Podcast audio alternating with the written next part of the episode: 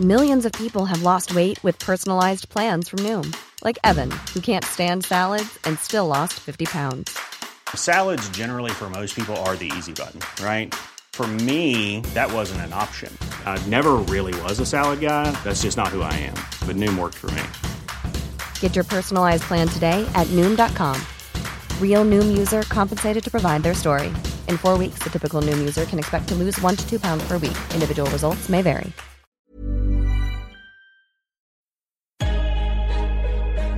Lock in defensively. And we get a stop going in the half. One, two, three. Attack, attack, attack.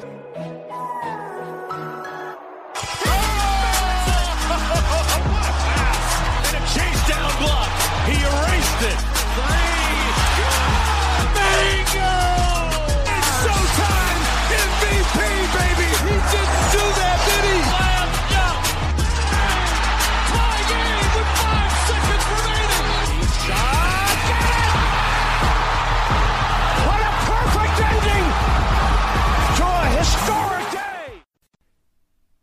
Salut à tous, bienvenue dans l'épisode numéro 132 du podcast Dunk Hebdo. Très très heureux de vous retrouver pour cet épisode, le dernier de nos previews. Si vous avez suivi au premier épisode, on avait eu Alan et Tom. Au second, Pierre et Tom. Logiquement, pour petit problème de CE1, on a cette semaine Pierre. Ça va Pierre? Ouais, ça va, salut tout le monde. Et Alan pour conclure le cycle. Ça va Alan? Salut les gars, ouais, ça va très bien. et vous? Alan qui, et là on peut mettre une musique, euh, je sais pas, d'église. Alan qui a sorti un épisode de One and Done. Bravo. On l'applaudit. merci, merci. Oui, c'était, c'était attendu, je crois. Mais en tout cas, ça fait plaisir. Et c'est, j'espère que ça, et ça sera le premier d'une longue série. Alors, tu Cette fois-ci- tu- euh, on est sur du sérieux. Cette faut pas le on- croire. Non, c'est, c'est pas moi Alain Juppé, Alain Juppé du podcast. Ce n'est pas moi. C'est vrai, c'est vrai. Mais il faudra trouver un autre, un autre homme politique. Mais on est content, on vous invite à écouter l'épisode d'Alan sur les joueurs NCAA qui reviennent. Donc forcément, ce sont des potes d'Alan de base. hein. Vous, vous savez qu'il adore ça quand les mecs retournent en NCAA. Voilà, c'est ça. Des décisions extrêmement intelligentes, on va dire. Nous, cette semaine, comme je l'ai dit, c'est le troisième épisode des previews. Vous commencez à connaître la chanson. Première partie, les questions qu'on va creuser. Seconde partie, des questions rafales plus ou moins violentes. Et enfin, la prédiction folle. On vous rappelle, comme chaque semaine, de nous suivre sur Facebook et Twitter et avant tout sur les plateformes où vous nous écoutez. L'occasion pour vous de pour nous de vous annoncer, c'est mieux dans ce sens-là, que l'on est maintenant présent sur Spotify pour les adeptes de la plateforme. Vous pouvez vous abonner sur Spotify, ce qui fait que maintenant, si on résume, on est présent sur iTunes ou Apple Podcasts comme ils appellent ça, Spotify, Stitcher, SoundCloud, Podcast Addict, les à peu près 1 milliard de d'applications où on peut écouter des podcasts et YouTube. Il n'y a plus de raison pour pas nous écouter en fait. Enfin, j'en trouve plus là. Je- honnêtement, je suis un bon menteur, j'en trouve pas. Donc, n'hésitez pas à vous abonner sur la plateforme où vous nous écoutez et nous écoutez chaque semaine. Vous le faites de plus en plus. On voit les stats. Il y a- on a un audimat de plus en plus grand et on vous en remercie. Et moi, je vais pas plus mais épiloguer sur cette intro et on va commencer juste après la pause par la première partie, les questions que l'on creuse. Vous écoutez le podcast Dunk Hebdo. Retrouvez-nous sur toutes les plateformes d'écoute comme SoundCloud, iTunes ou Podcast Addict, ainsi que sur les réseaux sociaux comme Facebook ou Twitter.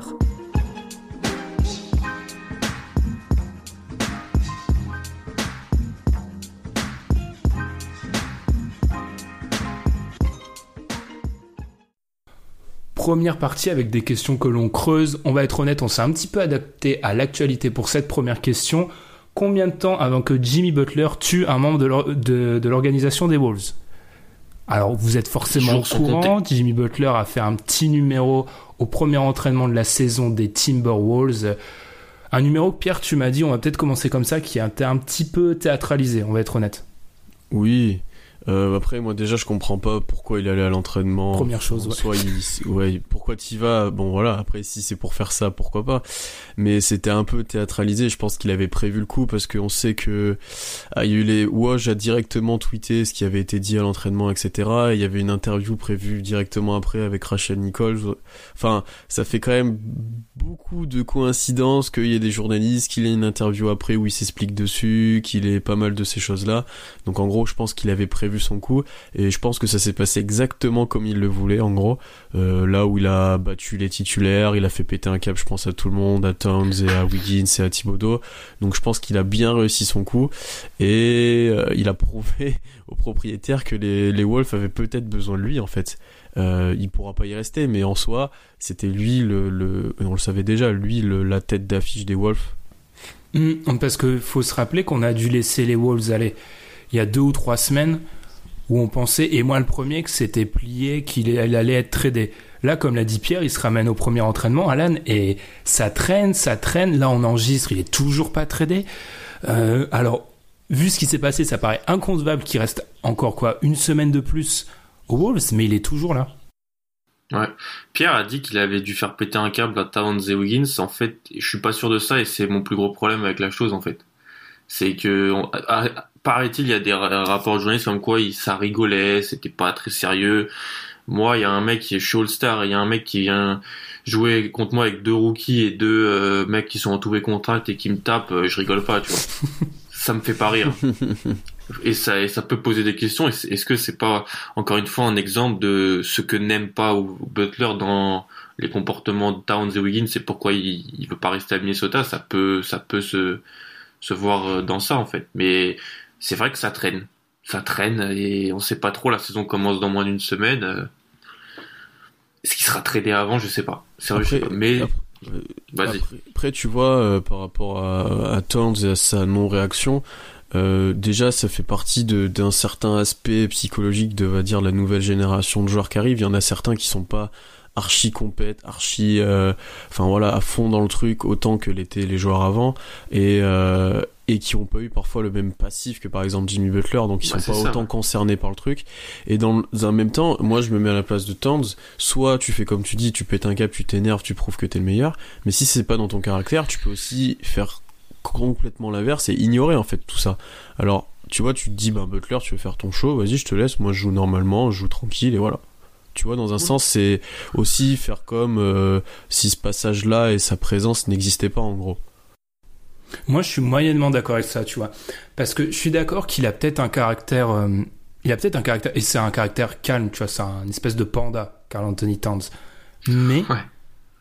Au bout d'un moment, comme l'a dit Alan, t'es franchise player, on vient de te donner une extension, c'est ton équipe, c'est ce qu'a fait comprendre l'organisation, c'est ton équipe, Jimmy Butler, c'est un passager, il va vite fait être euh, jarté, tu dois t'imposer. Alors moi je dis pas s'imposer, c'est pas lui mettre un coup de poing. Certains l'auraient peut-être fait, c'est pas ça. Mais par exemple, si, si c'est vrai ce qu'on a lu, comme quoi à un moment euh, il a défendu au poste et qu'en gros il commençait à parler, parler, parler, T'as pas besoin de jouer au gros bras, tu prends juste la balle au poste trois fois de suite, tu lui mets trois fois un panier et t'as pas besoin de parler en fait. Les actes, ils parlent pour toi. Là, je suis désolé, pour moi, il recule en fait. Et je, je comprends bien qu'il a peut-être pas le caractère d'un mec qui s'impose et qui gueule comme un butler. Mais au bout d'un moment, pour moi, c'est inconcevable. Tu vas dans les 29 autres franchises, ah, peut-être pas 29, mais tu vas dans les autres franchises où il y a des joueurs de ce calibre-là, ça se passe pas comme ça. hein. C'est un des problèmes Ah des. Wolves. Ça se passe non, là- Là-dessus, je suis d'accord avec toi. Il aurait dû réagir. J'essaie de comprendre Oui, qu'est-ce oui, qui a pu ouais. pousser à son réaction, mais moi, je suis d'accord avec toi qu'il aurait dû, il aurait dû faire quelque chose parce que tu te fais marcher sur la gueule et pour la suite de la saison, si Butler s'en va, tu n'as plus vraiment le respect, je pense, de tes partenaires. Et les joueurs avec qui Butler a joué ont sûrement apprécié ça, en fait, entre guillemets, parce qu'ils étaient portés par lui, ils ont battu les titulaires, ils ont prouvé qu'ils, que c'était quand même des joueurs de basket. Et comment tu veux respecter Towns après ça? Thibodeau aussi, je pense qu'il a dû apprécier en vrai. Ouais, Il y a le- des, il y a, le ça est sorti dans un ou deux podcasts là où il a dit que il n'y avait pas de caméra sur Thibodeau, mais il devait, il aurait, parce qu'il adore euh, Jimmy Butler, il fait une relation entre les deux. Et je pense que c'est ce qu'il aime, tu vois. Donc, ce qu'il demande de ses joueurs à l'entraînement. En fait, moi, je c'est pour ça aussi que quand Ben dit faut, Thibodeau doit, doit partir, je suis d'accord avec ça, parce qu'il a pas réussi à inculquer ça et ça marche pas, en fait, avec Towns et Wiggins. Ça, ça n'a n'a pas l'air de marcher, en fait. Et je veux vraiment rebondir sur ce qu'a dit Pierre, je suis vraiment d'accord. On avait parlé vraiment à plusieurs reprises de cette fracture dans le vestiaire. Et le problème, c'est que là, il va jouer, par exemple, sur le terrain, il va être à côté de Taj Gibson. Taj Gibson qui était aux Bulls. On pense que Ta- Taj Gibson, il a vu comment ce petit numéro-là? Je pense qu'il a apprécié sûrement. Ah. Et qu'il a, il s'est dit, ça, c'est un franchise player, ou au moins, euh, là il a mon respect parce que Woj a e- effectivement tweeté qu'une partie des joueurs avaient apprécié mais pour moi c'est gros comme une maison que ceux qui ont apprécié c'est les anciens des Bulls c'est ceux-là qui ont apprécié ce numéro-là Mm. et ceux-là comment est-ce que Towns et Wiggins ils vont pouvoir passer quelque chose avoir un il va avoir un espèce de je sais pas une cohésion dans l'équipe c'est inconcevable. Enfin l'équipe là elle doit exploser de, du tout au tout en fait à ce stade j'ai l'impression. Ouais je sais pas si vous avez quelque chose à rajouter, mais moi j'avoue que j'aurais pu faire une heure d'épisode sur ce truc parce que je trouve Oui, ça, oui. je trouve ça, c'est fabuleux. Après, on sait pas tout ce qui se dit en interne entre les autres joueurs et autres, mais ça se trouve, Bah, il y en a Jimmy Butler fait en sorte ont- qu'on sache tout, donc euh, Oui, un peu, oui, sur ce que lui dit, mais tu vois, il y a- il est possible que ben certains joueurs en aient aussi marre de ça, en fait, marre de cette situation où Butler fait un peu euh, pas sa diva, mais tu vois, fait tout ça et que Pas ne cher- c'est pour, c'est pour ça que je dis pas exactement ça. Mais Mm. tu vois, ils en aient marre de ces situations, ils en aient marre de ces comportements aussi. Je le conçois aussi, moi, largement, hein, que certains joueurs ben, disent Ouais, bah, c'est bon, on a compris, maintenant, euh, bah, fais-toi trader et on, nous, on essaiera de jouer. Quoi. c'est- ça peut Ouais, être ça aussi. ouais. Après, à Ah, voir, euh, il y a des éléments qui sont quand même vachement intéressants dans la- l'interview avec Rachel Nichols où, par exemple, il explique que lui, il a, il a parlé avec Thibodeau depuis la fin de la saison dernière sur Ouais. le fait qu'il voulait pas Mm. vraiment rester. Donc, si ça c'est vrai, euh, faut remettre en question la gestion parce que tu peux pas croire que ce que dit un mec fin juin, ça va s'arranger euh, comme par magie pendant l'été alors qu'il est pas en contact avec les autres, avec les Towns et Wiggins. Enfin, très compliqué. Je sens que Minnesota, ça peut être un petit peu le, le soap opéra de la, la saison. J'ai beaucoup d'espoir C'est le que fil rouge. Ah, c'est le fil rouge. ah bah c'est déjà le fil rouge depuis euh, fin août. ouais, ouais, c'est ça, mi-août. hein. Mhm. On enchaîne par une autre question. Alors, Alan Pierre, on va jouer aux conseillers matrimoniaux. Parce que peut-être que parmi nos auditeurs, certains, ils découvrent la NBA, ils veulent changer d'équipe, etc. On ne sait pas, donc on va leur donner quelques pistes pour ça. C'est l'objet de la seconde question. Quelle équipe choisir cette année si Et ensuite, on a plusieurs questions. Vous êtes une personne qui découvre la NBA. Quelle équipe choisir? Alan, je vais commencer par toi. Les Celtics. Oh là là. Pourquoi je l'ai pas anticipé ça? Euh, parce que c'est une des toutes meilleures équipes de la NBA, parce que c'est un coach euh, jeune, dynamique, qui met en place des choses intéressantes, parce que il y a des sup- il y a des stars, il y a des jeunes joueurs, parce que ça joue bien au basket, je trouve. Euh, après, c'est totalement euh, biaisé parce que je suis un fan des Celtics, donc je dis les Celtics, mais si je dois dire une autre équipe, parce que voilà, faut dire peut-être une autre équipe, je dirais Denver, Ok. les Nuggets. Les Celtics, c'est Denver. J'ai aussi Denver dans mes mentions. C'est pas mon équipe numéro une, mais je l'ai dans mes mentions. Pierre, qui tu dois supporter si tu découvres la NBA cette saison? Moi, j'en avais une petite liste de 4. J'avais Philadelphie parce que c'est l'équipe qui monte. T'as des jeunes stars qui risquent d'être là pour un moment, euh, qui a un jeu assez excitant, que voilà, donc c'est très intéressant de les suivre. Milwaukee pour Giannis et qui sera potentiellement l'un des meilleurs joueurs de la ligue dans le futur et, et voilà. Boston pour les arguments qu'a donné Alan et les Warriors parce que c'est la meilleure équipe et c'est eux qui proposent sûrement le meilleur basket aussi. Donc si t'es un nouveau joueur et que tu veux aimer les matchs que tu regardes, peut-être mieux regarder les Warriors. C'est tard les Warriors à 4h30 du matin. Ah, j'ai pas Oui. pris Ah, l'argument par contre, ouais, j'ai en- pas pris. Ouais, ça, Ouais. c'est pas bête d'avoir pris l'argument euh, du temps. Ah oui. Ouais, c'est vrai. On voit le, on voit le mec de la conférence Est. J'avais aussi les 76ers pour les mêmes raisons que Pierre. Et juste un petit, un, un petit élément à rajouter. Zach Lowe, le journaliste d'ESPN, il fait toujours sa liste des League Pass Team. En fait, il, il classe les équipes à regarder les plus intéressantes au League Pass et les 76ers sont premiers. Parce qu'il y a vraiment, il y a plein de trucs à regarder. Mais c'est pour ça que j'ai créé des mentions orales. Moi, je me suis dit, t'as un petit risque d'être accusé de Ben Wagoner, tu vois. Si tu arrives et que tu es direct Ouais, ouais. pour ces 76ers là, on peut t'accuser un peu de voilà. Donc du coup, j'avais aussi mais- Denver comme Alan, grosse attaque, beaucoup de points, tu t'ennuies pas. Et les Bucks comme Pierre, même si les Bucks, j'ai mis attention, vrai risque que tu aies le cœur brisé à un moment quand même. Parce que si Giannis part, Si Giannis s'en va. euh, Après, par rapport à Denver, je pense qu'au bout d'un moment, ça te fait chier qu'ils défendent jamais cette équipe-là, quoi. Moi, franchement, au bout d'un moment, quand tu, tu, quand tu perds des matchs 125 à 120, tu vas dire, mais c'est pas possible, j'en ai, j'en ai un petit peu marre qu'on soit incapable de défendre une équipe. Et euh, là-dessus, tu vois, je préfère une équipe comme Philadelphie qui, certes, il y a beaucoup de choses à voir, ça peut partir dans tous les sens, mais c'est très intéressant à regarder. Ah, mais ça part dans tous les sens à Denver aussi, hein, ça peut partir. Hein. L'aller-retour de Millsap, on sait peut-être porteur, on sait pas comment ça va se passer. Bon, c'est une, si une personne découvre l'NBA, elle, Mm. elle sait peut-être pas tout ça, tu vois. Donc, faut la mettre devant l'écran et que tout de suite, ah, ça pète et il y a quelque chose à voir. Et un joueur comme Jokic, ça, c'est quand même intrigant, je trouve. Autant qu'un Simon ou un Embiid, d'ailleurs, euh, du côté de Philadelphie ou de Giannis. Puis Denver, c'est pour ça que je les ai mis là. Tu auras jamais l'argument du bandwagoner.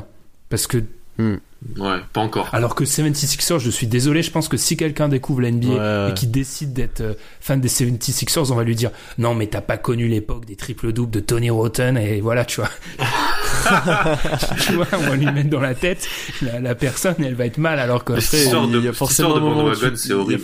Il y a forcément un moment où tu, où tu commences où t'es dans le bandwagon parce que Mais bien sauf sûr. si tu deviens fan de Sacramento, Sacramento maintenant, mais ça a pas de sens. Non mais qui a commencé en aimant une équipe pas bonne et en- quand il y avait des mauvais joueurs? Tu peux pas t'identifier Bah aux mauvais. ouais, moi, tu vois, même moi par rapport à OKC, j'ai commencé à la draft de KD parce qu'il y a eu ce joueur-là et parce que ça, Ouais. le déménagement et tout ça. Bah, Donc moi, directement, c'est voilà.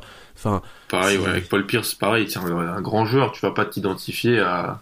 surtout si c'est on, un argument facile, je trouve. Ouais, pour quelqu'un qui découvre la NBA, c'est parce qu'il a entendu parler sûrement d'un joueur ou parce que c'est un gamin qui a sûrement vu des maillots, qui a vu un truc ou qui commence le basket, il va aimer les grands joueurs et les choses comme ça, quoi. Donc euh, forcément qu'à un moment donné, tu fais du bandwagon, c'est sûr. Mm. Et pour ça, c'est pour ça que j'avais anticipé aussi. Et si tu veux vraiment pas, si ça t'importe de pas être accusé de Ben Wagoner, bah alors tu prends les Hawks. Là, tu verras tout depuis le début. Mais ça va être dur. Ou ça va être très très dur.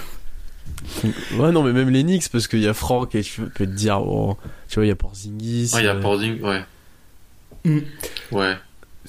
Seconde proposition, enfin seconde sous-question.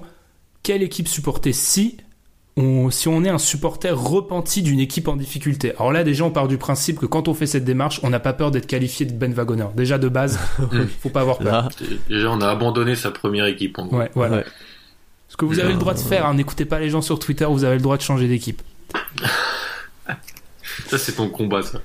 Depuis toujours. bah, moi, je suis parti sur les, me- les meilleures équipes, en fait, parce que si tu changes d'équipe, c'est souvent que ton équipe est en galère et qu'elle gagne pas de match et que t'as peu de joueurs. Donc c'est Warriors, Boston, Houston, en fait, c'est les meilleures équipes pour que t'aies une, une cure de victoire pendant un petit moment, tu vois.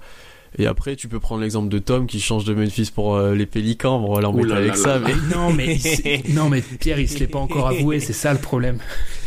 c'est ne aussi le sait pas une lui-même. petite dédicace à Tom. On va l'embêter avec ça, mais voilà. En gros, c'est ces équipes-là pour moi.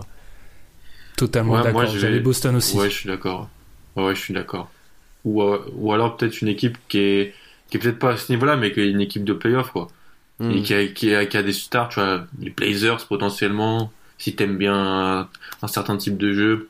Mais ouais, c'est ces trois équipes-là. Je suis d'accord avec Pierre surtout sur l'argument d'une équipe qui gagne. Si tu changes d'équipe, tu veux gagner. C'est pour ça, moi, j'avais Boston en 1.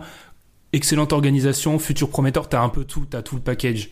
C'est pour ça, je les vois plus dans ça que j'ai pas envie de dire euh, que c'est, enfin que c'est trop facile, mais tu vois, je pense que encore une fois, si je me mets à la place d'un nouveau supporter NBA, si tu vois Boston, limite, tu vas être trop vite, trop haut. Enfin, tu as gagné 60 matchs cette saison, tu, ça va pas être représentatif de, Hmm. de, ces, de ce que c'est de suivre une équipe NBA. Amateur, quelle équipe choisir si on est un amateur de sensations fortes? Les Wizards. je pense qu'on les a tous dans la liste. J'avoue que les Wizards, direct. Les Wizards. Ouais, après, après, j'ai les Lakers, moi aussi. Parce que ça peut être. euh, Il y a des sacrés personnages, il y a LeBron, il y a. Enfin, tu vois, ça peut. Et ça reste à LA, donc t'as quand même des grandes sensations.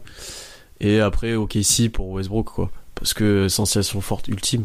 c'est Et Westbrook. sur Twitter aussi, en débattant. Euh, T'as tout. Oui, oui, aussi. Ah oui, oui, c'est. donc voilà.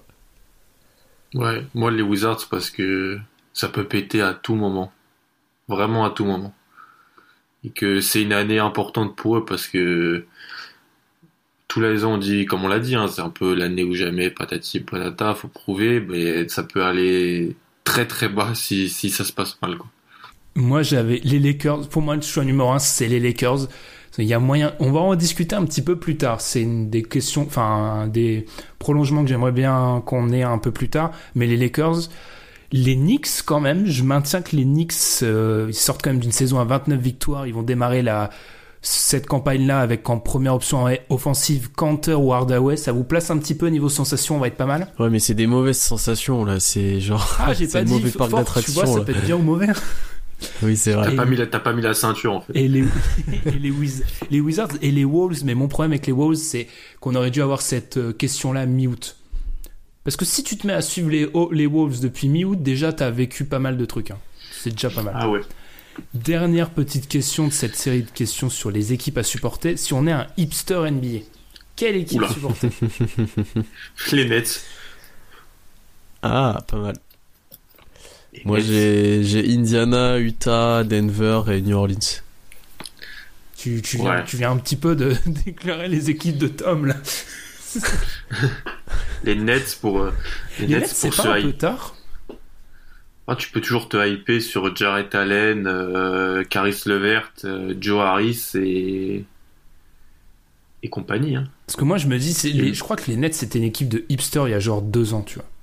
J'ai l'impression qu'ils sont un peu moins une équipe de hipster. Parce que ça Quand devient un peu meilleur trop joueur c'est Cindy mainstream. Windy. euh, Ouais,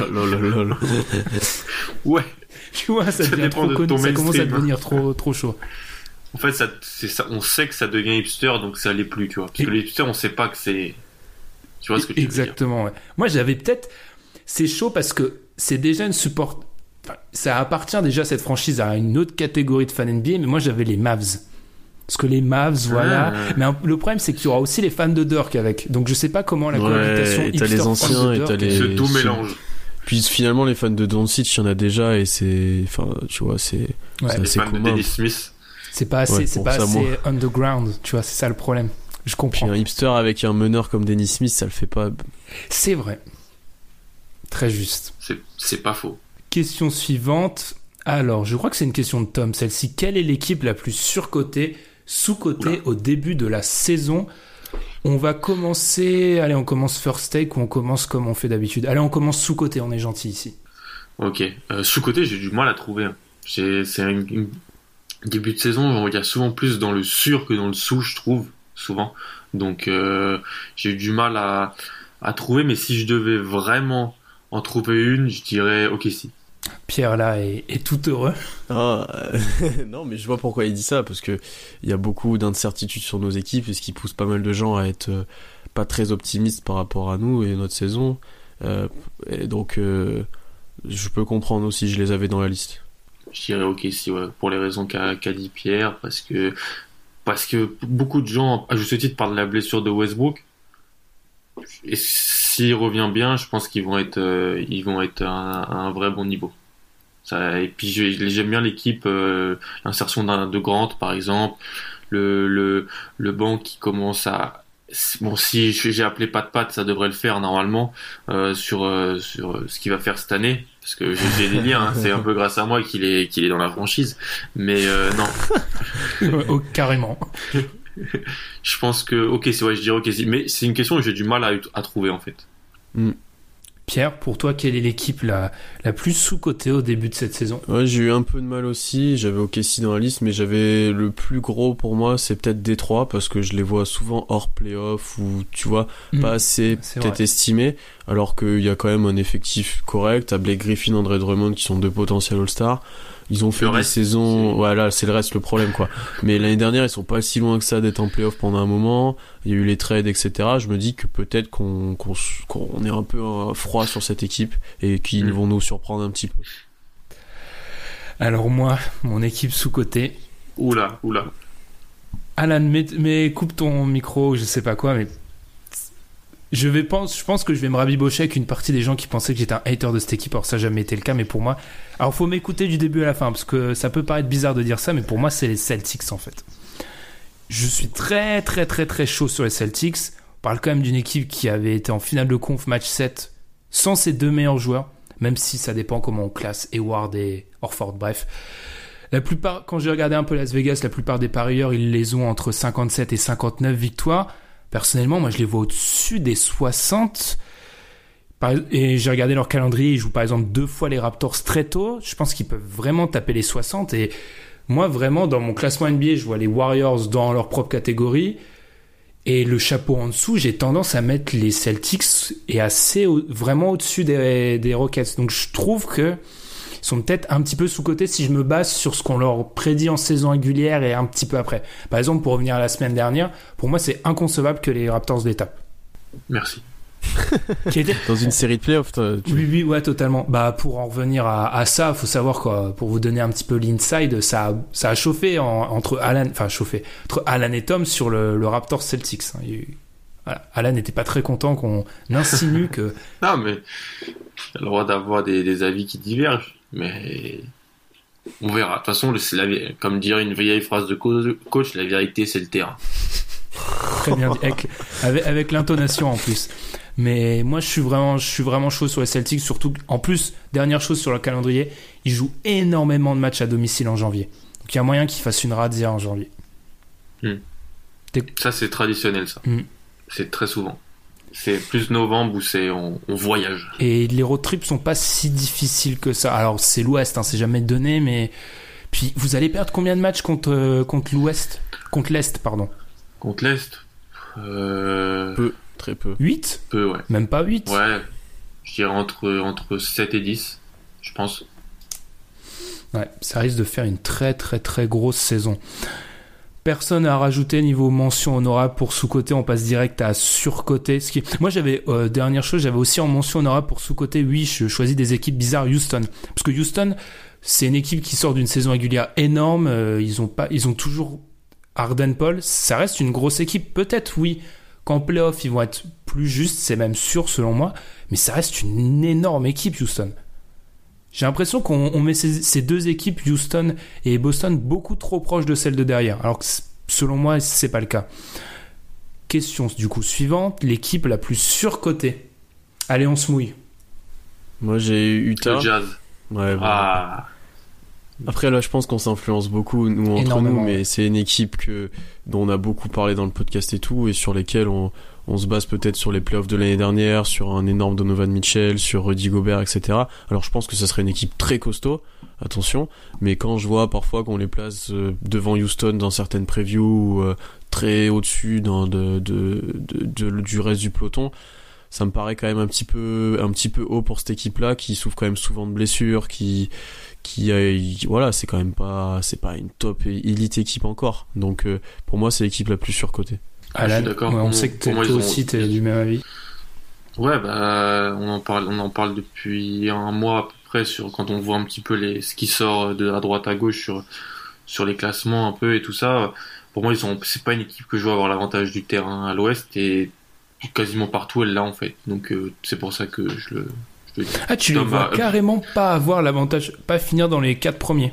Non, non, non, je pense qu'ils auront pas l'avantage du terrain.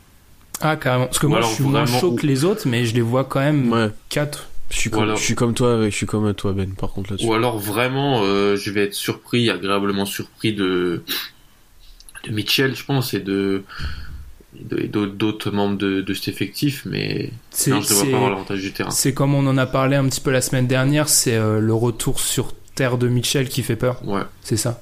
ouais, ouais, il fait peur. Ouais, puis ouais, il a marché sur l'eau quand même l'année dernière, et ils avaient quand même pas l'avantage du terrain. Alors bien sûr, le début de saison était délicat, ça s'est mis en place. Là, on pense que ça va être pareil toute la saison, mais une saison NBA c'est long.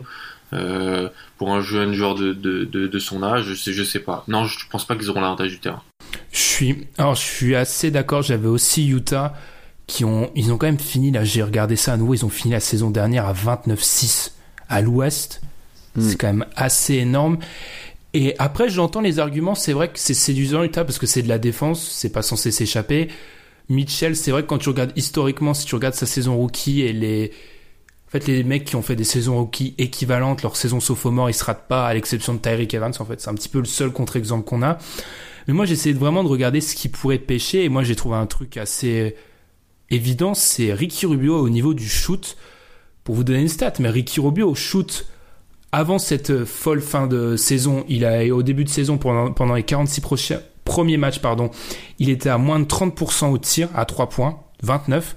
Pendant la série, il était à 43 ça, pour moi, ça tiendra peut-être pas. Et si ça, ça se dérègle, on sait que c'est une partie du schéma offensif qui peut être vraiment déréglée parce que le spacing de Rubio, ça atténue un petit peu le manque de spacing qu'appor- qu'apporte un Gobert. Enfin, c'est ultra important. Bah, c'est pas juste des stats. c'est hein. c'est- surtout que quand Rubio met rien dedans en fait euh, personne défend sur lui et du coup tu défends avec un joueur en, en- dans la raquette quasiment et du coup ça te facilite largement ta défense sur Utah Euh, donc là, si Rubio met dedans, t'es obligé d'un peu plus sortir, et c'est ce qui s'est passé sur la série contre Oklahoma, et c'était c'est beaucoup plus compliqué de les arrêter. Et ça amène Donc, Mitchell à faire du 1 contre 1, et là, on- là où il a réussi en fait. Hum, hum, hum, complètement. Mais Utah, plutôt d'accord. Et autre dernière stat sur Utah, parce que je parlais de Ricky Rubio, stat incroyable. C'est la première fois depuis 2008, 2009, 2009, 2010 qu'ils vont retrouver un même meneur deux saisons de suite. Ça faisait 10 ans qu'ils n'avaient pas eu en gros le même meneur deux saisons de suite. C'est Ça, c'est incroyable. D'autres équipes potentiellement surcotées? Euh, J'avais peut-être Dallas qui a eu un moment un peu de hype, mais ça s'est vite calmé. Mais ça vient aussi de leur draft récent, de DeAndre Jordan, etc. Et pareil pour les Spurs, mais là du coup les Spurs ça s'est très largement calmé avec les récentes blessures. Alan, pas d'autres j'avais pas, pas d'autres candidats. J'ai toujours du mal à trouver vraiment. Parce que.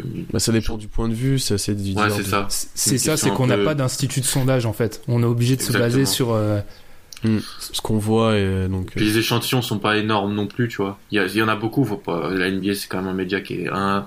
Beaucoup, il y a beaucoup de médiatisation dessus, mais il n'y a pas un échantillonnage énorme, donc. euh, Ouais, c'est très vrai. Parce que ça se trouve, là, une partie de nos auditeurs vont dire, mais qui met Utah aussi haut Tu vois, Hum, hum, parfaitement, ce qui peut parfaitement se comprendre. Moi, j'avais juste, genre, réagi à ma bold de la semaine dernière. J'avais juste les Lakers où je maintiens.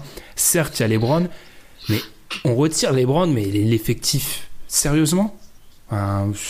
Les Lakers, on les voit, il y a certaines prévues, on les voit 4 à l'ouest. Je trouve ça très, très, très ouais, généreux. 4, 4, ouais. tant que je parle de quatrième, qui sera la quatrième équipe à se détacher, à qui va se placer derrière le trio qui se détache à l'est, c'est-à-dire Boston, Toronto et les 76ers, Las Vegas, mais les Pacers? hum. On est d'accord Moi j'ai là-dessus? Milwaukee. Moi Milwaukee. j'ai Milwaukee. Et ben moi je vais dire Indiana. Bah, défends-moi le dossier Indiana, Alan, parce que je suis, je l'ai dit il y a une ou deux semaines, je sais plus, je suis moins, de- moins fan que la plupart sur Indiana. Parce que déjà, après c'est comme Milwaukee, ils sont dans la même division, donc la division est pas exceptionnelle non plus, avec les Cavs, les Pistons qui sont moins bons, les Bulls, j'en parle pas. Mais euh, donc déjà la division, ils vont gagner des matchs. Je trouve, il y a une certaine continuité dans dans dans ce que fait Indiana. L'année dernière, ça, en fait, c'est j'ai l'impression qu'on dit que c'est comme Utah où ça peut retomber sur terre, mais j'ai plus de certitude dans le dans le ce ce que ce qu'est ce qu'est Indiana et surtout la concurrence est beaucoup moins forte. T'as plus de certitude dans. C'est vrai? Ouais. Ah, ça c'est surprenant. con- surtout parce que la concurrence est beaucoup moins forte à côté en fait.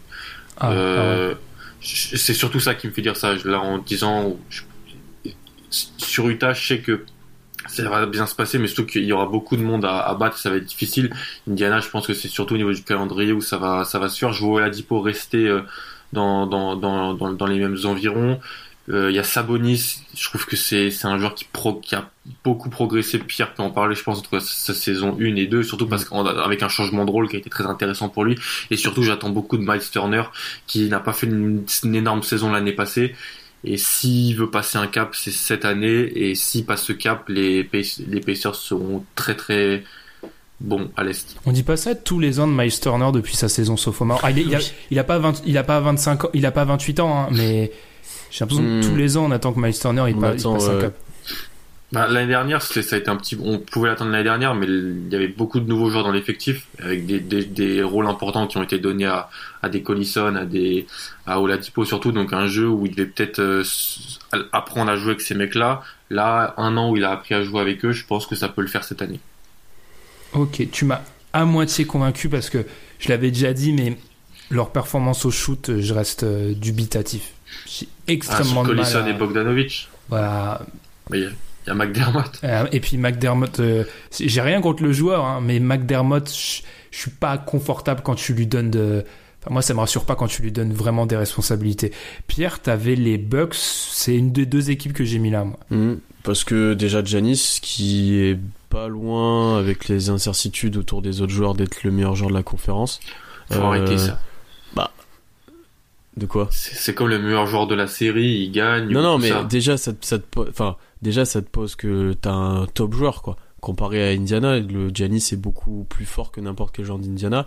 Et puis à côté de ça, t'as des joueurs qui progressent petit à petit. Je trouve que l'effectif c'est plutôt bien complété. Euh, même si je reste assez bas sur Milwaukee, enfin assez bas, même si j'ai toujours du mal avec cette équipe-là parce qu'elle a toujours du mal à jouer ensemble. On va voir comment Budenholzer euh, pourra faire ça. Je crois qu'on en a parlé la semaine dernière. Mais tu vois, l'ajout de Lopez, Bledsoe qui sera là depuis un peu plus longtemps, Janice Middleton qui normalement sera en forme. Tu vois, je me dis que ça peut vite cliquer, être très chiant à jouer contre cette équipe-là, et ils peuvent gagner beaucoup de matchs assez facilement en fait, parce qu'ils ont une telle densité physique et de par Janis, euh, ça leur permettra de, de, gagner beaucoup de matchs. Après, je pense que ça va être très serré entre Indiana et Milwaukee, et peut-être même Washington juste derrière, euh, sur cette position 4, 5, 6 à l'est, et je pense que ça va être une grosse course toute l'année. Donc euh, à voir à ce niveau-là, et une moindre blessure pourrait... Euh, changer le destin de chacune de ces équipes-là. Si Janis se blesse, si Oladipo se blesse, ou voilà, ça change complètement euh, tout, toute la phase de la conférence S pour moi. J'ai aussi les, j'ai les Wizards. En fait, moi, j'ai, j'ai pas réussi à me décider entre les Wizards et les Bucks. Je suis vraiment, on l'a compris, je suis pas super chaud sur les Pacers. Parce que les Wizards et les Bucks, selon moi, ça reste deux équipes. Tu regardes l'effectif, c'est clinquant. Alors, oui, entre ce qu'il y a sur le papier et ce qui, ce qui se met en place sur le terrain, il y a un monde. Mais les Bucks, déjà, on en a, comme l'a dit Pierre, on en a déjà parlé, mais j'ai l'espoir avec Budenholzer. On va en reparler plus tard dans cette émission, mais par exemple, leur défense, elle va, mm. selon moi, prendre un sacré coup de, un coup de jus et ils vont plus être dans le milieu de tableau, ce qui est inadmissible vu l'effectif qu'ils ont. Et les Wizards, ça reste une équipe qui, alors l'année dernière, faut pas, c'est un peu en trompe-l'œil leur, leur, saison de l'année dernière parce que John Wall n'était pas là pendant un long moment. Là, ils vont avoir leur effectif, c'est un effectif qui sait gagner à l'est. Alors oui, on, on, se moque souvent d'eux pour euh, le, le, vestiaire, mais en vrai, sur le terrain, il y a du talent, surtout à l'est. Ils, ils devraient gagner 40 matchs les doigts dans le nez, voire 45. Mm. Ils, de, ils devraient être capables de faire ça. Non, sur Washington, je te suis, moi. Sur Washington, je te suis parce que tu vois, même un Miami est beaucoup plus en forme que l'année dernière de ce que j'ai pu voir. Dwight, ça reste, euh, quoi qu'on en dise, ça reste un, un bon pivot NBA euh, qui à l'est va faire beaucoup de mal. Ouais, après voilà, c'est juste euh, physiquement, est-ce que cette équipe-là va tenir? Après, on se souvient que l'année dernière, quand Wall était blessé, ils avaient gagné énormément de matchs. C'était assez surprenant. Mmh, Mais quand t'as quand t'as ta base de déjà de ton 5 majeur là est très très costaud et t'as des joueurs sur le banc qui pourraient t'apporter un petit peu. Moi Austin Rivers ça me choquerait pas qu'il fasse une saison correcte. Euh, Kelly Oubre qui progresse encore. Enfin tu vois je me dis que ça peut aussi cliquer. Il joue pour de l'argent Oubre en plus. Mm. puis ils ont ils ont ils ont en plus un banc pas horrible. Ils ont enfin franchement ah en termes de talent. Non, ils ont du, ils ont du talent. C'est juste que voilà, avec le talent, ils ont les caractères et ça peut poser problème. Mais si tout va bien avec cette équipe-là, je suis désolé, ils, ils peuvent être ah, quatrième, assez largement. Oui, oui. Ah, je suis d'accord avec toi. On reste à l'Est. Combien de nouveaux All-Stars y aura-t-il à l'Est? Alors, je crois que c'était une question de Tom, et du coup, avec Pierre, on s'est demandé. Tu, Pierre, tu m'as demandé, est-ce que genre Kawhi, ça compte comme un nouvel All-Star? Pour moi, la question, c'est vraiment les premières sélections. Euh, Jamais, ouais. Indépendamment de la, de la conférence qui pour une première sélection au All-Star On va commencer par Pierre, tiens. Bah moi j'en ai trois assez où je suis assez serein, c'est Ben Simmons, Chris Middleton et Bradley Bill. Et après en... Il était Bill l'année dernière. Il était Bill l'année dernière, je crois pas si. Si si, bah, sélection. Pour la première fois. Bah, ma faute alors, je pensais qu'il avait pas été pris. Et eh ben on enlève Bradley Bill et en plus grosse cote, j'ai euh, Aaron Gordon et Jason Tatum. Ah, il m'a écouté. Oui, c'était c'était la bonne ta prédiction folle du premier épisode, Alan. Donc tu as ah oui, vrai. Aaron Gordon All Star. Ouais. Avec Ben Simmons et Tatum. Middleton, je c'est possible. J'y ai pensé, mais après j'ai fait la liste des 12 et sur les guards, j'ai quand même des joueurs devant lui, donc euh, ça va être délicat, je pense. Je suis plutôt d'accord. Pour moi, Simmons c'est pratiquement assuré. Il était déjà candidat la saison dernière. LeBron n'est plus là, il y a pas même si oui, j'oublie toujours qu'il est considéré comme guard, c'est vrai, j'oublie à chaque fois. Mais je vois pas de raison qu'il échappe, enfin qu'il y aille pas cette année. Middleton, je suis plutôt d'accord avec Pierre, je le vois aussi. Après, moi, j'ai eu du mal parce que je me suis rendu compte que l'année dernière, il y avait eu cinq joueurs qui avaient déjà fêté leur première sélection All-Star Game. All-Star Game, pardon. Mm, mm, mm. Donc, à l'Est. Euh, ce qui était Embiid, Bradley Bill, Goran Dragic, Victor Oladipo, Porzingis en remplacement. Donc déjà parmi ces joueurs-là, il y en a pas mal qui devraient revenir. Enfin, Oladipo, il devrait revenir. Embiid aussi. Bill, on mm. peut l'imaginer. Ouais. Déjà, t'as la place de Porzingis à prendre, tu vois. Ouais. T'as Kawhi qui prend la place de LeBron. Il faut reprendre la place de Demar, mais ça, Euh, avoir au fini Bill. Jimmy Butler aussi, parce qu'il pourrait être dans, dans la liste Ouais. aussi. ouais, c'est vrai. M- Mais pas tant que ça en fait. Moi, j'ai été assez surpris en vraiment travaillant la question. Pas tant de nouvelles nouveaux stars que ça à l'est. Whiteside ou pas? Euh, objectivement ou genre euh, totalement dans mon propre intérêt, je dirais non. Et il y a, franchement, si Heat fait une bonne saison, Whiteside il peut être pas loin, même s'il y aura Dragic qui peut lui piquer un Cette petit espèce de, ouais, comme Dranenas, cette espèce de récompense au bilan. Quoi. totalement. Ouais. D'ailleurs, est-ce que Miami serait pas une des équipes euh, sous-cotées peut-être? Parce qu'ils ont quand même un gros effectif qui à l'Est euh, reste euh, très bien armé et que si Hassan Whiteside... cher. Oui, en partie, mais ça veut dire qu'aussi que t'as des joueurs, t'as quand même des joueurs de talent euh, en nombre, t'as de la profondeur. T'as, si Hassan Whiteside revient à un niveau qui peut être le sien, ça peut faire quand même aussi mal à, à l'Est, vu, euh, vu, leur, vu leur division, vu leur pas mal de choses, quoi. Est-ce que le bon mot c'est pas sous-médiatisé plutôt que sous-côté Qu'en fait, Ah, c'est plutôt qu'on n'en parle pas trop. Mais c'est vrai que on- en fait, le hit, ça fait partie de ces. Il y a toujours euh, en début de saison cinq équipes dont on parle pas. Le hit euh, parle pas vraiment. Mais oui, je suis plutôt d'accord. En fait, c'est une équipe solide qui devrait faire les playoffs. Donc du coup, à l'est, et donc du coup, ce genre d'équipe-là, on n'en parle pas trop. Et ils sont sur Jimmy Butler euh, plus plus apparemment, donc euh, Ça traîne quand même, hein. ouais. Ça traîne. Et là, ils viennent de prolonger Winslow, donc euh, est-ce que ça veut dire qu'il est out pour dans la balance? C'est à voir, tu vois. Je sais pas. Question suivante. Et là, heureusement qu'on a Alan euh, One and Done, euh, spécialiste NCAA. Quel rookie vous êtes le plus excité de voir évoluer en NBA cette saison? Alan.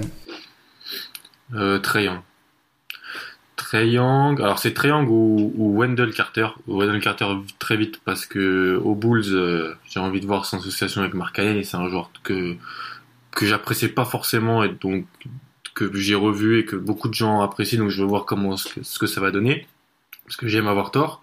Et euh, très parce que voilà, on sait tout ce que Atlanta a fait pour le récupérer. On sait qu'il est dans un effectif jeune, en reconstruction. Je lui demande même pas de gagner, je lui demande même pas d'avoir des stats euh, exceptionnelles ou folles. Je veux juste le voir évoluer en fait dans l'environnement NBA, voir comment il gère les déplacements, la vie d'un joueur NBA, parce qu'en NCAA l'année dernière, il a eu de gros pépins physiques en plein milieu de saison, ça se voyait que physiquement il n'y était pas. Voir en fait comment ça va se passer pour lui, son adaptation euh, au jeu NBA, à la vie de joueur NBA. Hmm. Surtout que ça donne une bonne raison de regarder Atlanta, Aussi. qu'il n'y en avait pas forcément. Pierre, ton, le rookie que tu veux voir évoluer. J'aurais dû préciser, pas de rookie d'Oklahoma City. Entre parenthèses. Non, y a pas, on ne parlera pas d'Amidou, euh, notre cher Amidou Alan et moi. moi, c'est moi, c'est Luka Doncic parce que bah déjà c'est l'un des roo- rookies, je pense même celui que j'ai vu le plus évoluer pour l'instant, euh, de par son dans le championnat européen, au Le championnat défenseur de l'Eurobasket est là. Voilà. Et en partie aussi parce que c'est un joueur que j'aime bien et qui m'intéresse, mais aussi qui porte énormément à débat. Euh, là, c'est le débat sur les scouts américains de est-ce qu'il était NBA ready ou pas, est-ce qu'il était assez athlétique ou pas. Même en ce moment sur Twitter, c'est ça. Et je pense que c'est peut-être selon ce qu'il donne et dans les futures années, c'est peut-être le joueur qui va le plus influencer les futurs drafts de joueurs européens et les comment les scouts verront l'Euroleague et les joueurs européens par la suite dans le sens où si Doncic euh, est un bust ou réussit pas autant qu'il ne devrait, euh, les scouts et les GM vont être très frileux à drafter des joueurs européens. Là aussi, lui arrive et devient un top joueur, euh, vont vouloir chercher d'autres pépites dans ce type-là et seront peut-être moins attachés euh, au, au côté athlétique notamment. Mais tu vois, deux choses. Est-ce que tu penses que ça influera vraiment leur décision? Parce que c'est un cas unique dans le sitch. En termes de niveau de jeu, de palmarès à cet âge-là, c'est un. Oui, une mais exception. tu- dans son profil de joueur, j'entends, dans le sens où, tu vois, c'est un une espèce de grand poste 2 ou ailier, euh, un peu lent, mais très ultra basket, avec des excellents fondamentaux. Euh, pas un joueur, en fait, que les Américains sont capables de produire pour moi, si tu veux. Donc, euh, c'est dans cette optique-là, est-ce que ce type de joueur peut être un joueur NBA ready et peut jouer en NBA Mm, Ça, oui, ça, ça, je suis d'accord. Après, deuxième chose, juste par rapport à ce débat qui existe, hein, c'est vrai, euh, dans le sitch scout américain, etc. Euh, je veux pas dire que mais les Euro- nous, les Européens, on est quand même pas mal non plus. Qu'au niveau donneur de leçons, on connaît mieux le basket que tout le Hmm. monde. il y a quand même des spécimens de très haut niveau de notre côté aussi. hein. Genre euh, que nous on joue collectif, que Ouais, c'est du basket, que ça on est très fort aussi là-dessus. Totalement. Le QI basket. Et moi, bah, j'avais aussi Young, Alan l'a déjà assez expliqué. Et en deuxième, j'avais aussi Marvin Bagley pour une raison, parce que je trouve que Mhm. c'est ça devient ridicule de lui taper dessus continuellement. Ouais, Enfin, ouais. il se fait taper Ouais, ouais. dessus continuellement. C'est quoi l'intérêt Le mec a défoncer. 19 ans. Enfin, faut se calmer. Enfin, juste, j'ai envie Très qu'il jeune en réussisse. plus. Bon après il y a aussi Mobamba qui m'intrigue un petit peu. Euh, Pourquoi? Parce que c'est un joueur grand qui est capable de tirer à trois points de ce que j'ai vu, qui est à Ouais. Orlando donc dans un- une équipe qui est pas forcément adaptée pour lui, mais dans lequel il devra quand même tirer son épingle du jeu. Enfin Mm. c'est assez intéressant sa situation et parce que je l'ai drafté en fantasy aussi donc ça m'intéresse. Ok, ok. Mais ouais, ça fait déjà, ça fait déjà pas mal. Mais moi, je, je vais, je vais déployer l'étendard euh, Marvin Bagley. Sérieux, ça me, ça me gave. Enfin, je vois pas l'intérêt de lui taper dessus tout le temps. Question suivante. Alors ça, c'est une de mes questions, donc c'est très long. L'année dernière, Donovan Mitchell est devenu le troisième rookie de la décennie après Joel Embiid et Blake Griffin à tourner à plus de 20 points par match. Griffin et Embiid ont tous les deux confirmé leur bonne première saison en allant au All-Star Game durant leur année sophomore. Donovan Mitchell peut-il réussir la passe de 3 Ce qui veut dire, en gros, est-ce qu'il peut être All-Star la saison prochaine? On a déjà parlé pas mal de Mitchell, donc je vous propose d'aller plutôt vite. Est-ce que Mitchell il peut être All-Star dès cette saison? Oui. Non. Assez Ouh. logique vu ce que tu dis sur euh, Utah. Non, parce que s'il l'est, ce sera pour récompenser la, la saison d'Utah qui bah, sera au moment, en février dans les positions d'avoir l'avantage du terrain. Ce que je ne pense pas, mais si si- s'il l'est, ce sera pour ça. Parce qu'en fait, il faudra les récompenser d'un joueur et Mitchell a un, beau- un profil beaucoup plus All-Star Game que Rudy Gobert, selon moi. Dans les représentations que les gens se font d'un All-Star, même si ça peut changer aujourd'hui en 2018, euh, Mitchell a plus ce, ce, ce, ce profil-là, je trouve. Mais si tu regardes le, le, le, le bas court à l'ouest, euh, Ouais. Curry, Curry, Ouais. Harden, Westbrook, Chris Paul, Lillard, Clay Thompson, euh, même même McCollum, on sait pas ce que va faire euh, Portland. Euh, si Denver fait une énorme saison, euh, ça sera sûrement Jokic, mais mais quand même. Donc euh, plus par défaut, non, parce qu'il y a trop de monde et parce que et parce parce qu'il y a trop de monde. J'ai cru à un moment que tu allais me dire Jamal Murray All-Star, j'ai failli quitter le podcast. je sais que Pierre a eu la même réaction. Mais je m'y attendais aussi à ce qu'il dit ça au moment quand il a parlé de Denver. Non non. Euh, Pierre, toi, tu vois Mitchell pouvoir accrocher le. le... Est-ce qu'on est qu'on doit déjà dorénavant l'appeler Donovan ou toujours Mitchell Je sais pas, parce qu'il y a des joueurs, faut les appeler par leur prénom. Bref, est-ce que Mitchell va aller au All-Star Game?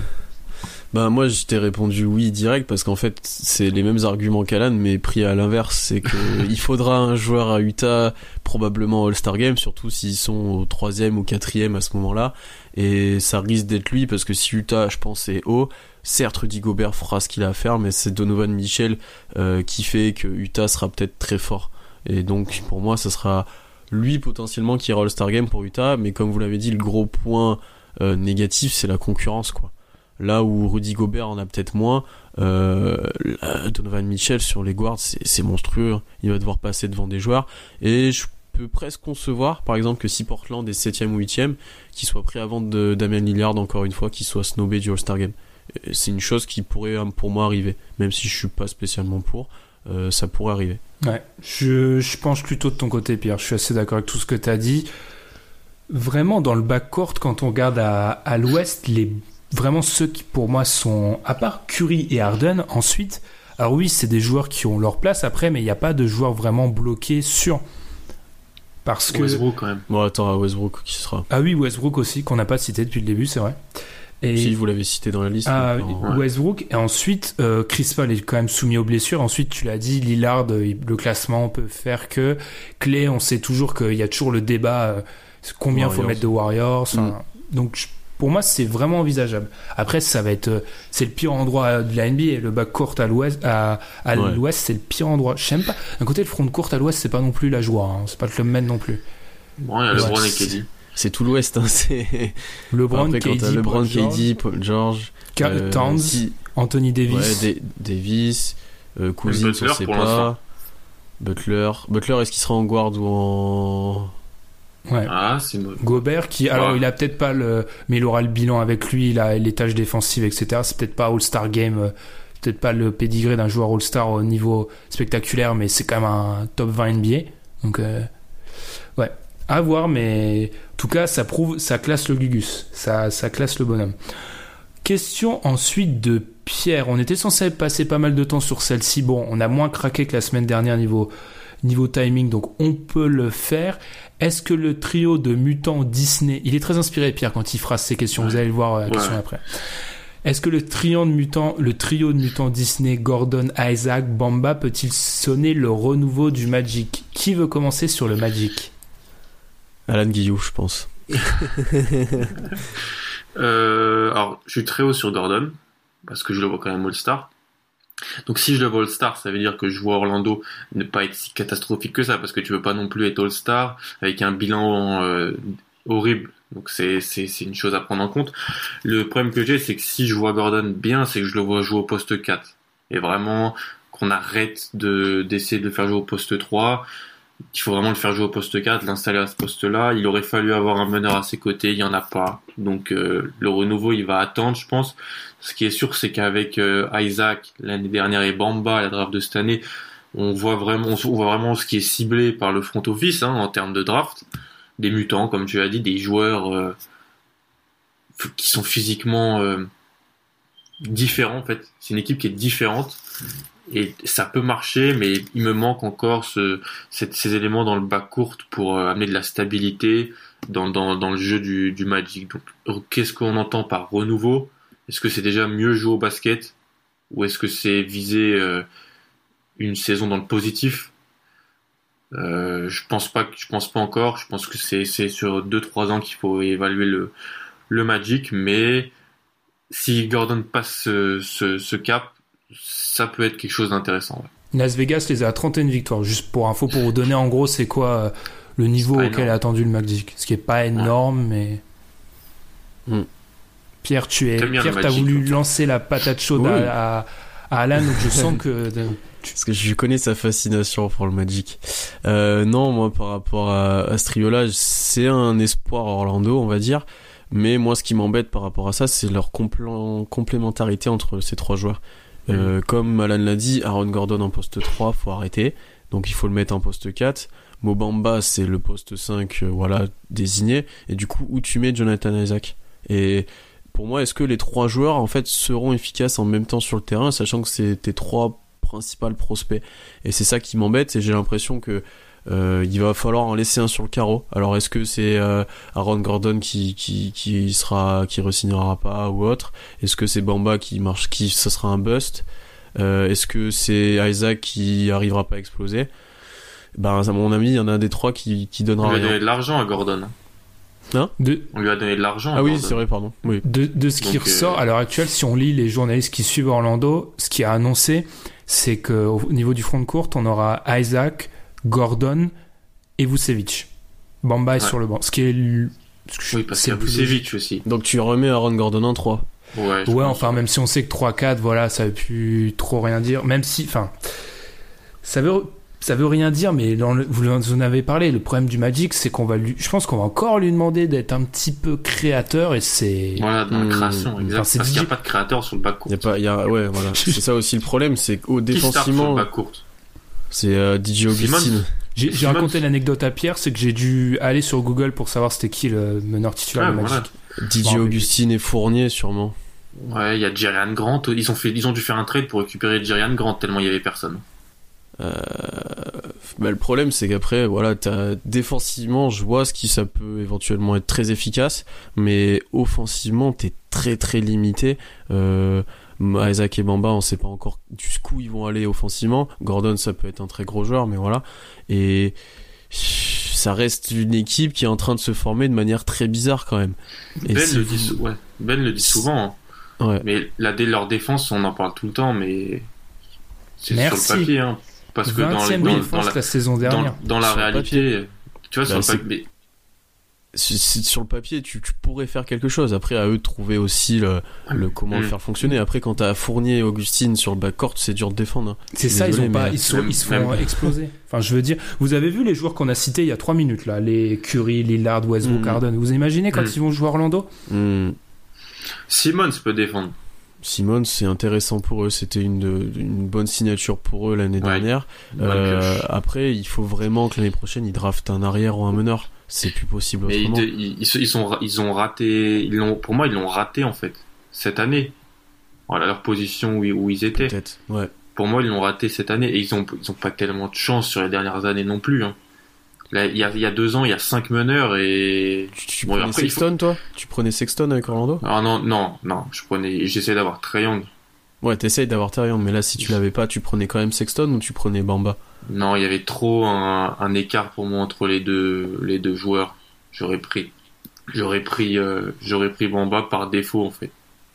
Et c'est plus il y a deux ans quand il y avait cinq meneurs. Ah oui, ils ont fait, ils avaient fait le choix d'Isaac, mais il y avait cinq meneurs dans le top 10. hein. Même si. Franck, on sait pas trop, bon, c'est, c'est un guard, mais ils auraient pu en fait l'avoir et peut-être avoir moins, moins ce problème de, de surnombre à, à- dans le fond courte. Après, c'est, c'est intéressant à voir, ça peut être euh, nouveau. Après, ils ont aussi peu maintenant de, de monnaie d'échange, entre guillemets, pour ramener un meneur ou quelque chose.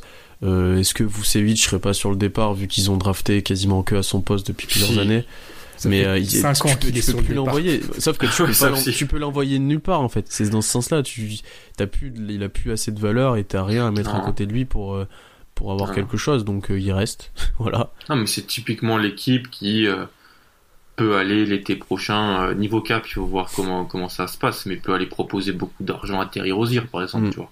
Après, vu que Gordon a re-signé et que j'avais oublié d'ailleurs, tu peux déjà avoir un petit peu l'avenir quoi. Il Ouais. a un contrat Ils ont correct, réussi, mais ils pas. ont réussi à le garder. Ouais, il a un contrat correct, mais pas excessivement cher. Tu vois, tu peux, tu peux te baser sur lui, mais arrêter de drafter sur son poste et de le faire jouer poste 3. C'est Euh, par, c'est pas, par dépit. Moi, je pense. Ben, mais je tu vois, ils l'ont fait- penses, ils l'ont mais ils ont fait, raté euh, le coche, quoi. Ils l'ont fait il y a deux ans, le faire jouer poste 3, ça a pas marché. L'année dernière, ils l'ont remis poste 4, il a fait une très bonne saison. Et là, tu vas le remettre. Je trouve ça un peu tourné en rond un petit peu. Hmm. Après, encore une fois, hein, les postes 3-4, tu vois, je vois ce que vous voulez dire, c'est où on le fait. Bah, disons que c'est plutôt qui tu mets à côté de lui alors. Oui, ouais, c'est ça. Isaac, Gordon, je pense que c'est en fait quand tu rajoutes Bamba dans l'équation que ça devient compliqué. Mais Ouais, les ouais, deux peuvent, ouais. peuvent fonctionner, mais vous l'avez assez bien dit. Moi, j'avais écrit des trucs, mais vous avez déjà tout résumé. Ça reste le Magic, il n'y a pas de meneur. La défense, c'est un, enfin voilà, c'est un mirage.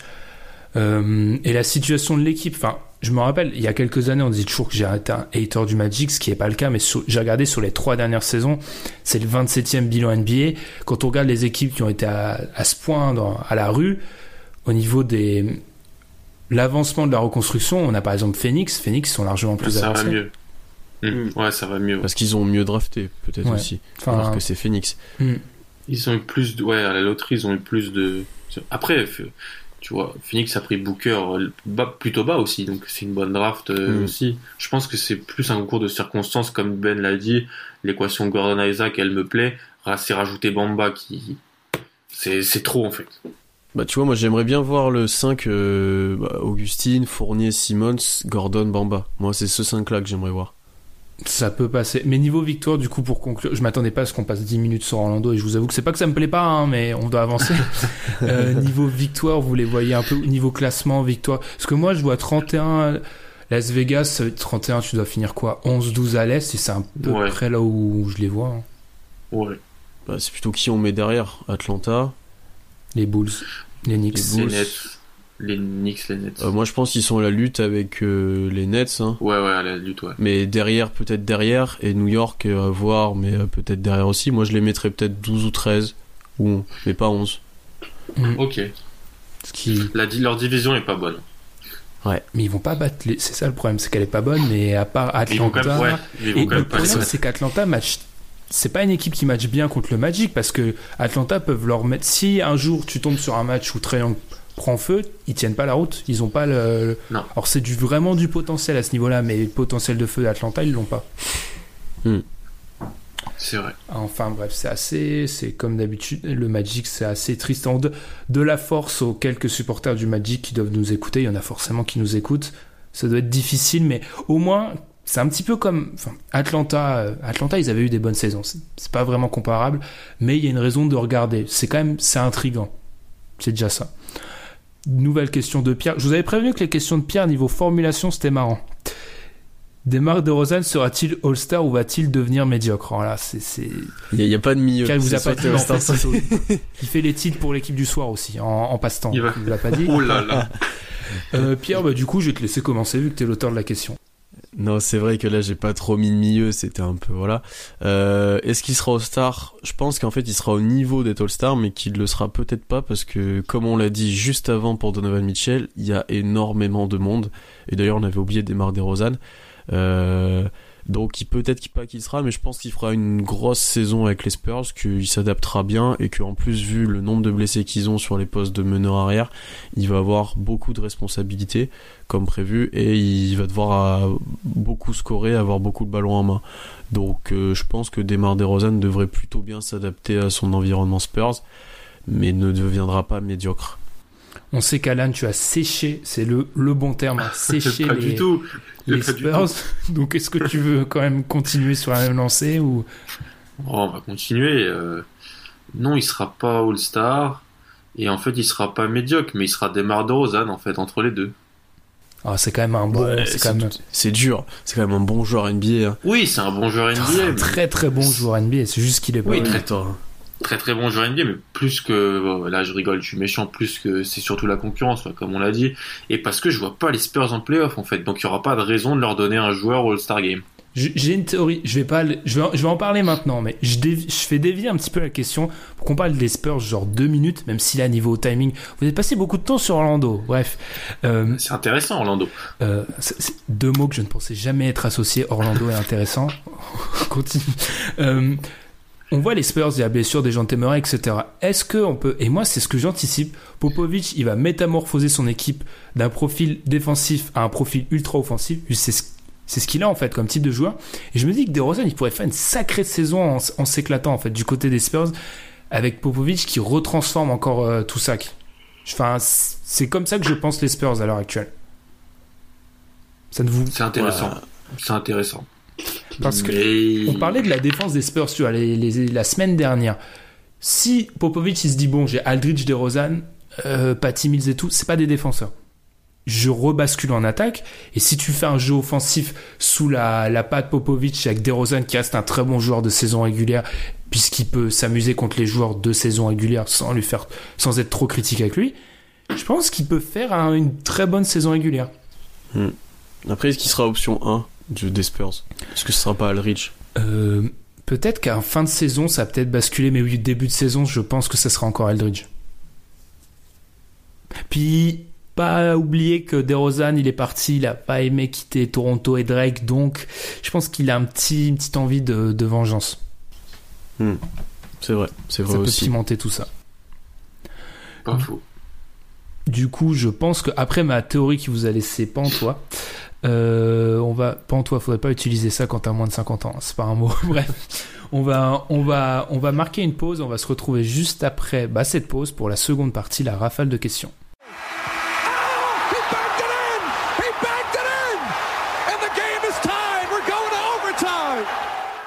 Seconde partie, rafale de questions. Alors là, une question que je vais faire volontairement dévier parce qu'elle demande quelle est l'équipe la plus susceptible d'exploser à la trade deadline. On a beaucoup parlé de cette équipe-là. On- Je pense qu'on est tous d'accord pour dire que les Hornets sont en pole position. Ouais. Hmm.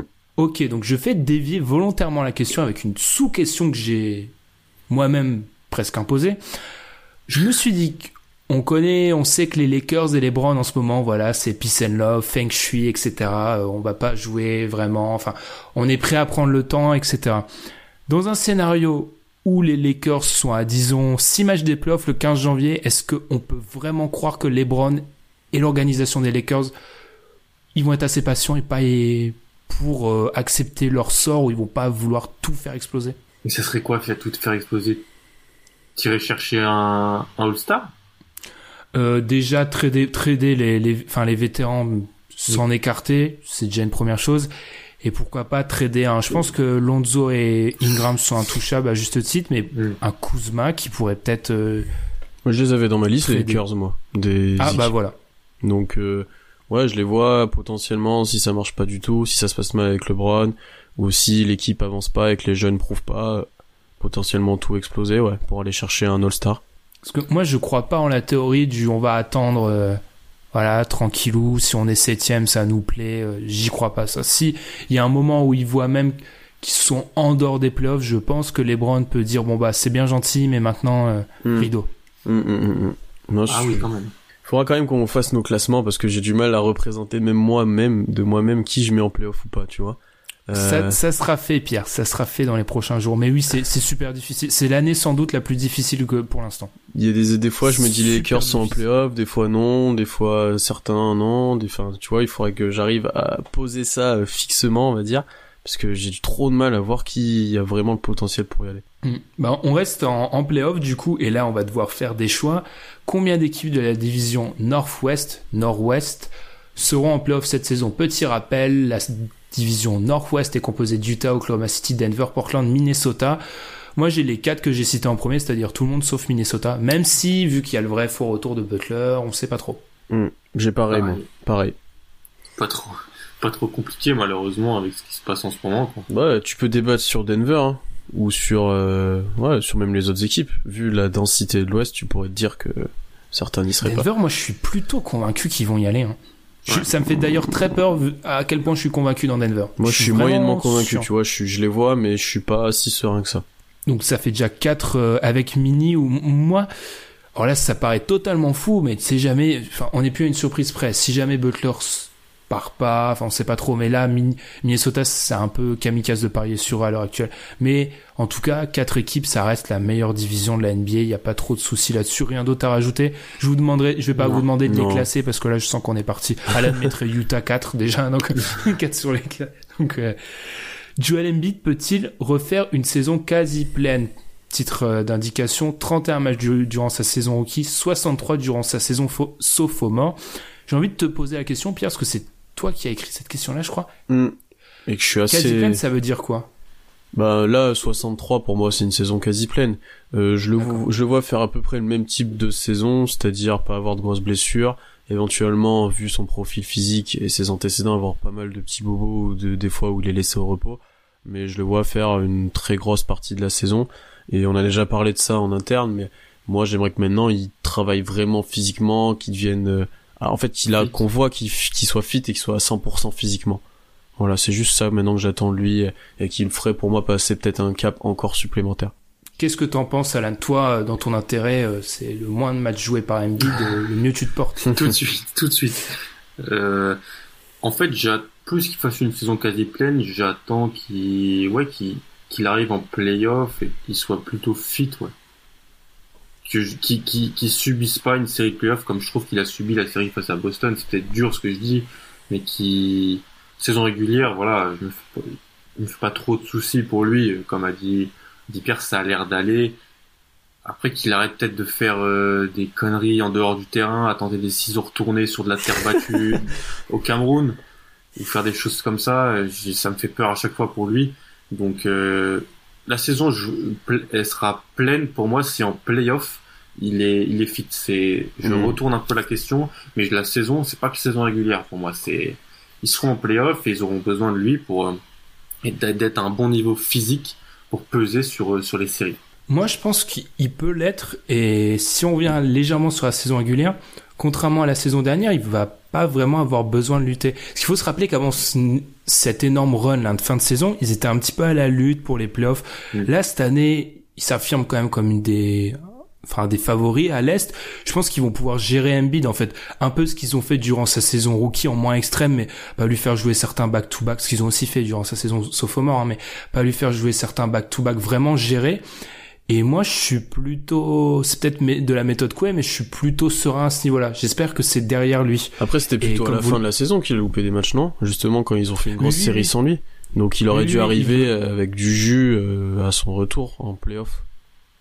Ouais, ouais, mais tu vois, il y avait aussi, il a dû se remettre euh, dans le bain et se remettre dans le bain en playoff, c'est pas ouais, facile. c'est vrai aussi. Mais moi, je suis plutôt, je suis plutôt serein à ce niveau-là. J'espère que, comme tu l'as dit, Alan, ses problèmes sont derrière lui. Question suivante. Demarcus Cousins ou André Iguodala pour compé- compléter le quatuor ultime, le 5 ultime des Warriors. Cousins. Iguodala. Ah bah allez, euh, clash. Pourquoi, pourquoi Cousins, Pierre? Parce que je sais que l'équipe sera peut-être potentiellement moins forte défensivement, peut-être moins complémentaire, mais c'est l'équipe que j'ai envie de voir et qui aura le plus de, il y aura plus de talent intrinsèque sur le terrain. Euh, Igodala se repose le plus clair de la saison pour les playoffs. Euh, il vieillit, je sais pas, on sait pas dans quel état de forme il sera et qu'est-ce qu'il va encore donner cette année. Mais j'ai envie de voir ce 5 là moi avec Cousins en fait. Et c'est ce 5 là qu'on vend, euh, qu'on dit euh, ils ont cassé la NBA parce qu'ils ont tous les ils ont trop de joueurs machin. Bah c'est avec Cousins. Donc c'est ça que j'ai envie de voir. Est-ce que c'est vraiment quelque chose de fou? Alan? Euh, déjà, je pense que on le verra pas en saison régulière. On, la, on le voit de moins en moins leur, euh, leur ce qu'on appelle leur Hampton 5. Euh, c'est plus, c'est pas quelque chose que Kerr fait de moins en moins parce que euh, Green est plus en difficulté défensivement, comme on en a parlé il y a trois semaines, je crois.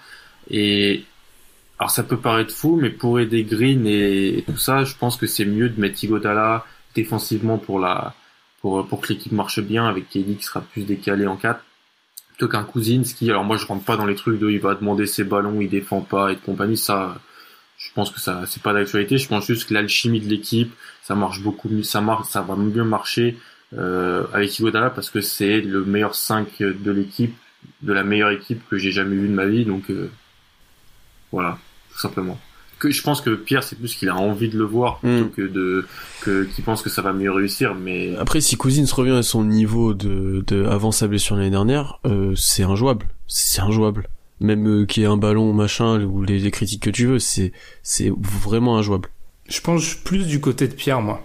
Parce que t'as dit un truc, Alan, et je suis pas d'accord avec ça. On voit mal Hampton Fine, mais c'est parce qu'Iguodala il joue trois semaines dans la saison, en Mm, fait. mm, mm. Enfin, Pierre l'a dit, mais je suis d'accord.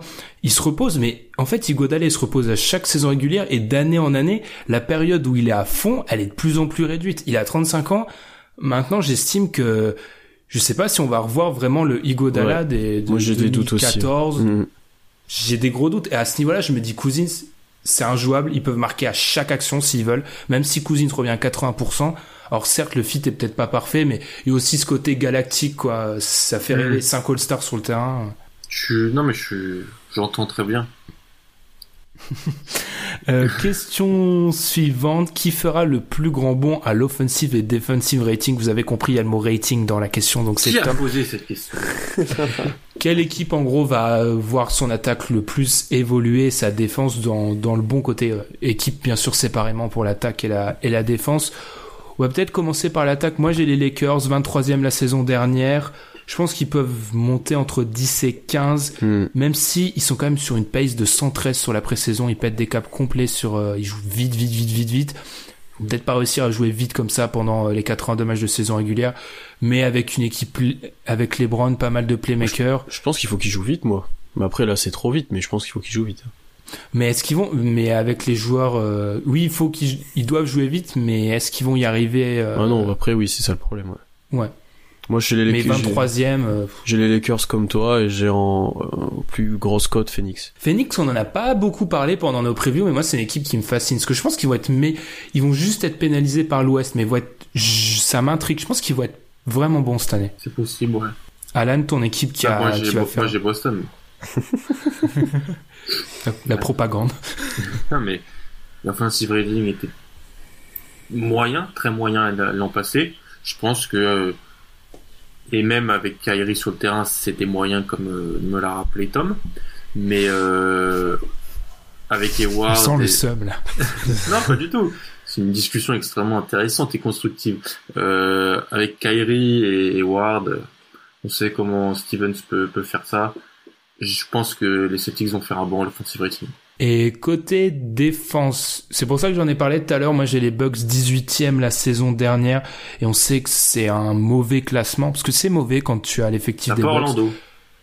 Non, non, non. Soyons sérieux deux minutes. C'était marrant tout à l'heure, mais on peut arrêter de parler d'Orlando, merci. Euh, et on sait bien que c'était à cause de, des schémas défensifs complètement à la rue de Kid. Budenholzer, euh, historiquement, il a des bonnes défenses, il va les améliorer. Je pense qu'ils peuvent se glisser fin top 10. Il y a moyen. Hmm. Ouais. Ouais, les Bucks. Les Bucks et moi j'ai Oklahoma City aussi, qui était que que 9 et je pense qu'on peut qu'ils peuvent remonter jusqu'au top 5 potentiellement. À Mhm. voir comment revient Robertson mais euh, voilà. Ouais. J'ai j'ai du mal à trouver moi, pour le, le defensive rating. Milwaukee, ça peut être pas mal, c'est vrai. 18ème vu l'effectif. Ouais, c'est en fait c'est ça qu'il faut se demander. C'est plus qui va faire les- le bon Mm. parce que c'est les heures, c'est quoi titré dans la question. Mais euh, c'est pas qui va être la meilleure défense, c'est qui était le moins bon et va il va s'améliorer. Donc ouais, Merci de nous expliquer le concept du bon. voilà, c'est rien. Et enfin, dernière question. Oh, c'est la dernière de nos, de nos questions. Après, on doit être à 4 heures presque de preview, à... enfin pas loin. Et elle veut dire, ça veut dire quelque chose de l'avoir mis en dernier. Quel sera le meilleur 5 au net rating des Pelicans? Alors, on va pas répondre à cette question. Je vous propose plutôt de lancer un hashtag, parce que c'est une question de Tom, ça. hein. Ouais. Hashtag Tom assume. Deux mots, Ouais. très simple. Il faut, les auditeurs, on est plusieurs centaines. Il faut se mettre ensemble maintenant. Il faut que Tom assume que c'est un supporter des Pelicans. Il Ouais. faut. On a passé sur les presque 4 heures ou quoi, 3 heures et demie de preview, plus que ça même. On a dû passer 10% de notre temps à parler des Pelicans ou d'Anthony Davis de près ou de loin. Il faut, au bout d'un moment, que Tom assume. Et on compte sur vous, les auditeurs. Hashtag Tom assume. Il faut exploser ces mentions. on, on est d'accord. Oui, bah, je l'ai dit au début d'épisode, moi, c'est, c'est, c'est, c'est, voilà, il trompe Memphis avec les Pélicans. Non, puis il va, il va dire qu'il préfère Anthony Davis et qu'il n'est pas fan des Pelicans, mais fan d'Anthony Davis, mais Il est fan de Julius mais- Randle mais, aussi. stricto sensu, il est aussi fan de Julius Randle. Il adore, il aime bien jouer Holiday. Et quand ton joueur préféré joue dans une équipe, bah malheureusement t'es pour cette équipe-là à la fin. Tu te retrouves à être comme ça. Ou tu Il y avait suis beaucoup Tony cette Allen équipe. à un moment qui était aussi, qui Mm. Tom adore. Il y a Elfrid sûr. Payton, ah non, pardon, non, pardon. Buddy Hill que Tom aimait bien aussi, je sais plus trop si c'est le cas. Enfin, Ouais, Oui, il aimait bien y a parce du- que c'est, Il y a du. Il y a, il y a- oui, il y a une filiation Bahamas. oui, c'est ça, Tom, c'est ça, je crois que c'était ça. Il y a la filiation des îles, tu vois. Donc, filiation, euh, Caraïbes.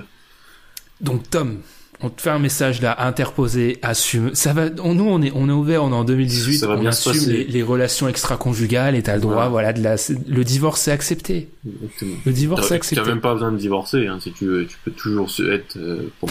C'est quoi Tu peux faire une Lou Williams et avoir les deux en même temps. C'est vrai, c'est ça, c'est ça 2018, c'est faire une Lou Williams.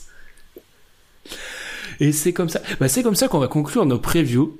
Et je me suis fait une réflexion, les mecs, c'est qu'on va conclure l'épisode 132 et aller les 40 prochains épisodes, ça va être de la saison avec des matchs à avoir à regarder et tout. Ça veut dire que la saison reprend vraiment là. Là, ça fait un bon, petit.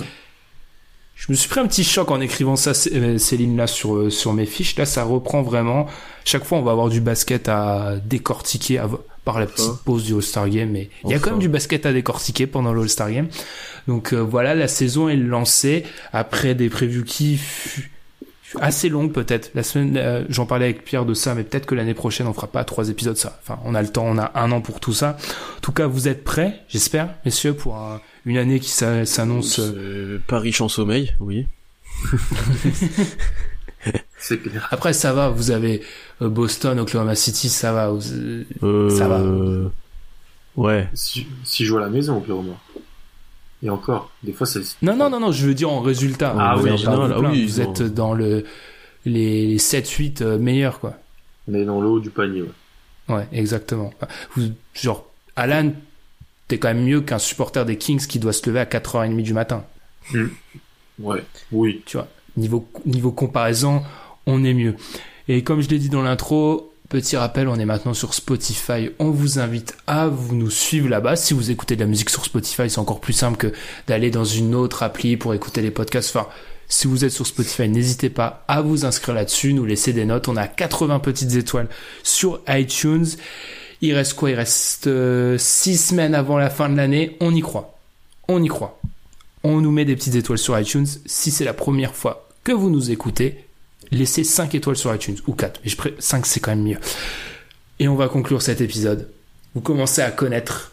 On a eu quelques retours positifs par rapport à ça. Oula. Ah oui, c'est vrai. Oula. Comment t'as pu oublier ça, Pierre? Dernier épisode. Moi, c'est ma troisième. Et je, je pense pas que ça va être qualifié comme une prédiction folle, mais bon, hein, au bout d'un moment, c'est ma troisième. Allons-y. Prédiction folle time. Prédiction, bold prediction time, pardon. Pierre. Giannis Antetokounmpo sera en triple double de moyenne cette saison. Alan.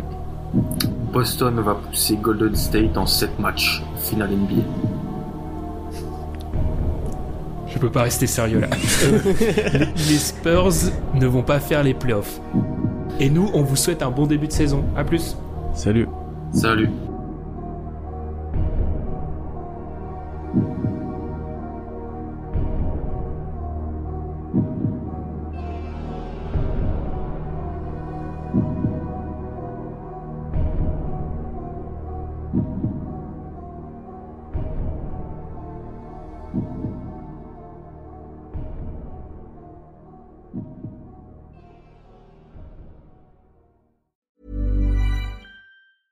A lot can happen in the next three years. Like a chatbot may be your new best friend.